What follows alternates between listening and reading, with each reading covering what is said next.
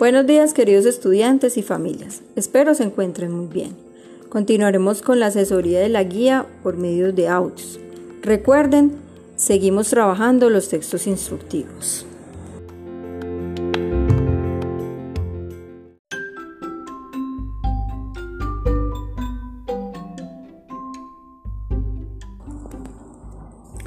La parte de la guía que enviaré esta semana es Practiquemos en las áreas de matemáticas y ciencias naturales.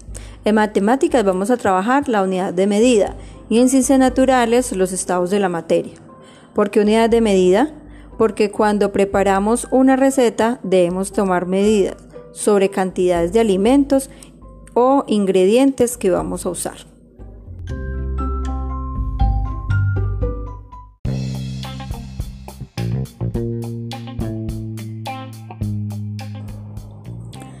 En la guía podrás encontrar las explicaciones que es unidad de medida.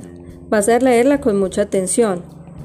También encontrarás la explicación de lo que es capacidad. Vas a conseguir cuatro recipientes de diferentes tamaños, una jarra, una botella, un vaso y un tazón, agua, arena y arroz. Vas a comparar la capacidad que tiene cada uno de ellos. Enviaré un video para quienes puedan observarlo y despejar sus dudas. Ahora puedes ayudar a Camila y a Juan con el ejemplo que hay en la guía.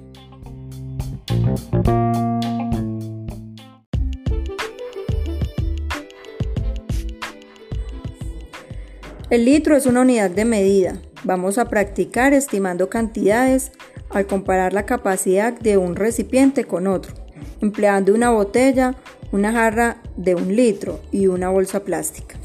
Enviaré los videos que complementan esta parte de la guía.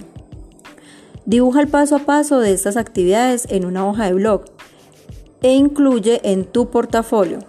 Recuerda seguir las instrucciones del texto instructivo. Enviaré al WhatsApp la fotografía.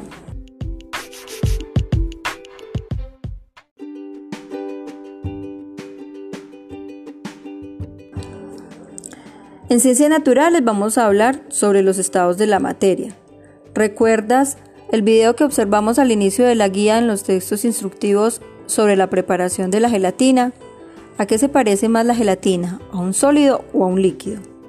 Si tienes dudas, en la guía encontrarás las explicaciones de cada uno de los estados de la materia, presentado como ejemplo la gelatina.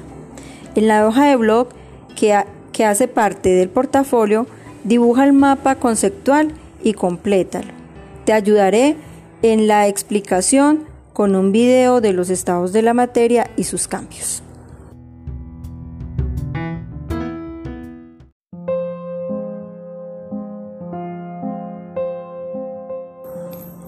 Recuerda enviar la evidencia de los trabajos en estas dos áreas. Estaré dispuesta a resolver cualquier inquietud al WhatsApp o por llamadas telefónicas. Una feliz tarde, Dios los bendiga.